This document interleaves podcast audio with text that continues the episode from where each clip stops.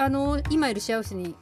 行ってうん多分うんうん。うん34か月の時に三谷さんに。あ本当ですか？あそんな感じだったんでだすね。と思う。それで多分私が喋り続けてまたなんだこのおばさんって思いながら来たいやいやいや。いや話聞いてくれた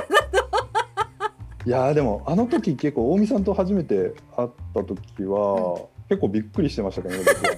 なんかだからもうこれいろんな東京でいろいろ活動している中で、うんうんあのやっぱりその最後までものづくりができて、うんで販売までできてるっていう人なんて、まあ、ほぼいない状態を知ってたわけですよ。うんうんでそれがまあたまたま札幌お邪魔して、うん。でシェアハウス行った時に近江さんに出会って、うんあここまでご自身でされてちゃんとは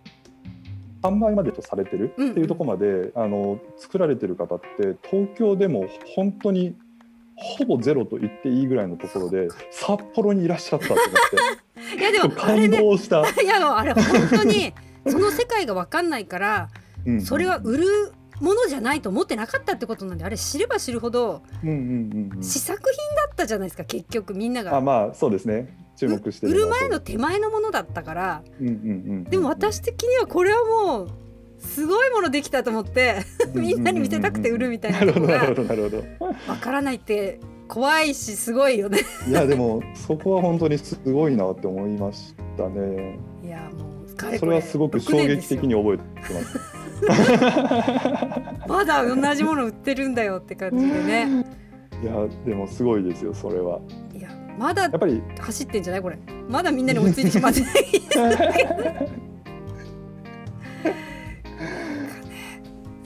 だよね。そっか。んですよね。いやでもそういうタイミングでしたねね。出会ったのは。あれでも今でも今はもうだいぶあれですか？こう市販でこうなんだろう手軽にやるおじさんおばさんが作ったものを売るっていうのはうんうんうん出てきてる商品としては？えっと多少はやっぱり出てきてますけど、あのまあ量産までって考えるとまだまだ少ないかなっていう感じはありますよね。やっぱりまだ試作っていうとこなん工場にしても個人にしてもそうですね。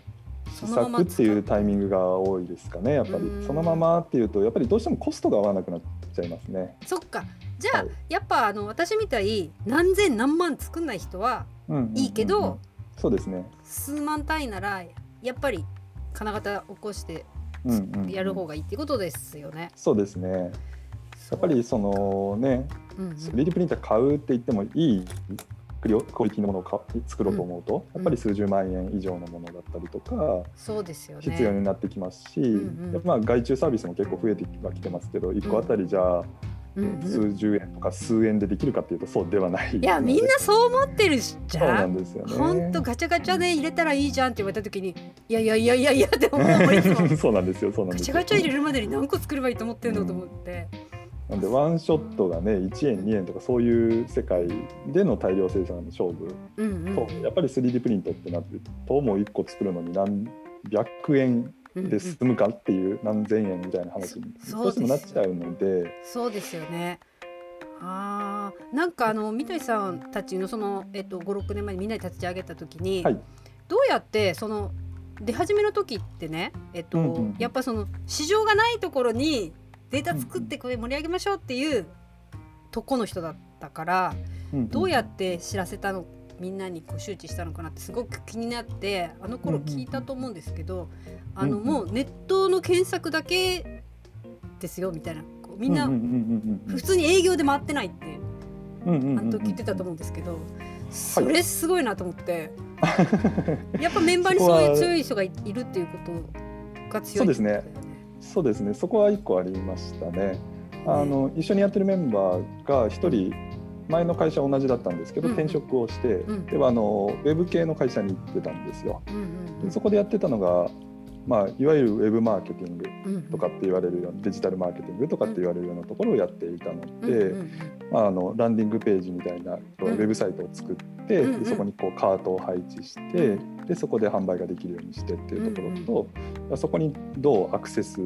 数を流し込んでいって、えーでそれを申し込みっていうのを受注していくかっていう。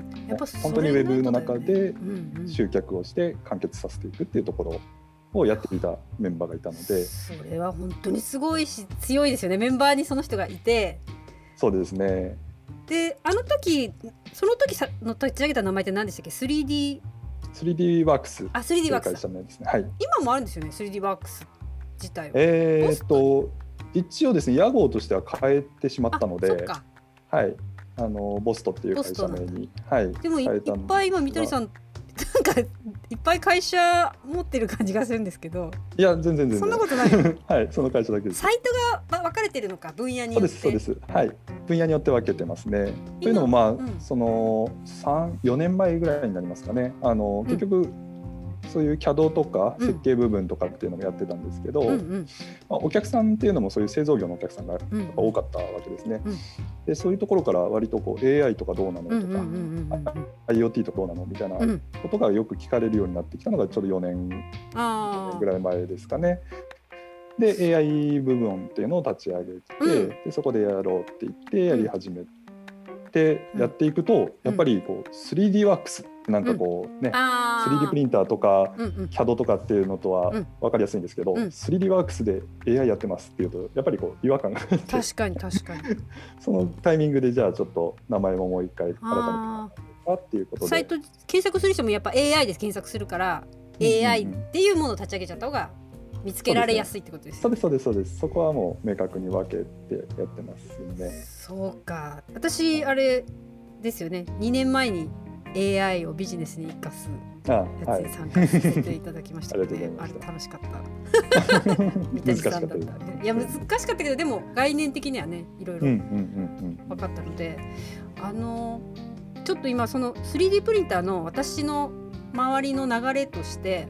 すごくやっぱり私はなんか手軽に弾けるおばさんなので 3D プリンターやりたいと思った人たちが 3D プリ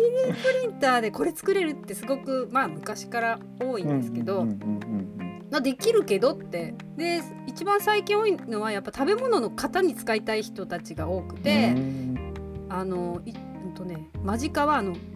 お子様ランチみたいプレートのご飯の、なんかわかる。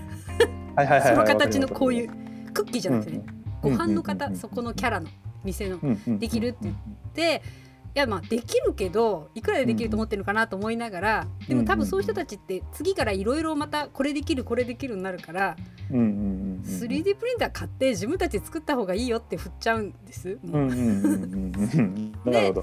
まあ、そういうのもありながらそういう福祉事業所も結構あって、ですごくやっぱみんな身近になってきたと思うんですけどあのー、なんだ児童デイサービスって障害者の子どもたちが学校帰りに通うところでも、うん、何に使うか分から決まってないのに 3D プリンターだけ買っちゃうオーナーとかいるんですよ。ほんで、まあ、行って、プロジェクター買う方が先じゃないとか思うんだけど 私はねそこでね 3D プリンター買って「えっ!」って言って「これデータできんの?」っつったら「あデータとかいるんですか?」みたいな。すごい世界ですよね。いやすごいでなんでそうなるかって言ってやっぱ価格がすごいどんどん下がってきてるからまあ3万円ぐらいで買えるものとかなってきてるからだと思うんですけど身近になればなるほどみんな買ってあどうするのってなるし分かんない人はね。で私はだんだん分かってきたから分かれば分かるほど買えなくなるわけですよ。どんどん新しいのが毎月出るやつね欲しくなって欲しくなってって言ったら。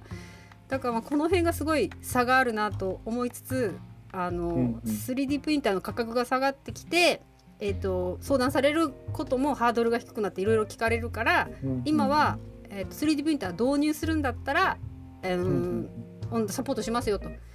でそこの私はもっぱらその福祉分野だから、うんうん、今福祉作業所とかで今までは縫い物だったり、うんうん、なんだろう経営作業なんだけど自分のところで 3D プリンターで、えっと、オリジナル商品を作るっていうのもそうだけど、うん、新しいそういう機材とか新しい何かをやらないとその作業所にも人が集まってこないんですよ。そしたら潰れるから。っていうとこであ今度なんかやっと私稼げるのかなみたいな。なるほど。感じにはなってきたかなと思うんですけど、まあそこも、えっと、こんなのできるっていうところが来たけど今回はと来週とかま初めてお話しに行くんですけど、まあ、今考えてるのはその機械も入れるけどデータが障害なしでも作れるようになる。そしたら、えっと、私みたいなピアスの作業もできると。でそれを量産してどこかに出すっていうとこであのなんだろう手作り品じゃなくなっちゃうところがちゃんとあのなんだろうな世でいう受産品っていうねあの障害者の人が作って安く安いの買ってねみたいのではないものが作れるかなっていう波もあるしこういう状態になってくるとあのみんななんだろうな本当に必要なものしか買わない。そして意味のあるものしか買わなくなってくるからなんかそういう障害のある人たちのものを買ってくれるっていう売り方があのいやらしいけどあの妥当かなっていう気がしてきました。なんかなんかノリで買わなくなったっていうか。そうですね。確かにその通りですよね、うん、やっぱり外に出る機会とかっていうのもどんどん減っていってるこの状況の中だと、うんうんやっぱり本当に必要なものとか服とかもやっぱり売れてなくなってるとかっていうところを考えるとやっぱり今の時代に即した何かとか、今の時代に本当の必要なものとかっていうのを販売していく、まあ、ある意味そのこのチャレンジがしやすい環境になってるかなというふうに思うんですよね。そうですでなんか強いのは福祉作業所とかって潰れないんですよそのあの、人がいる限り国が結構お金でサポートしてくれてたり、何かやろうと思ったら助成金で機械変えたりするから、割とこの不安定な時代に安定してるっていうか、で潰れてるとこももちろん人がいなくなって多いんだけど、新しく立ち上げてるとこもすごいいっぱいあって、あのこれね波が来て私はやっと儲けできるかなと思うんですけど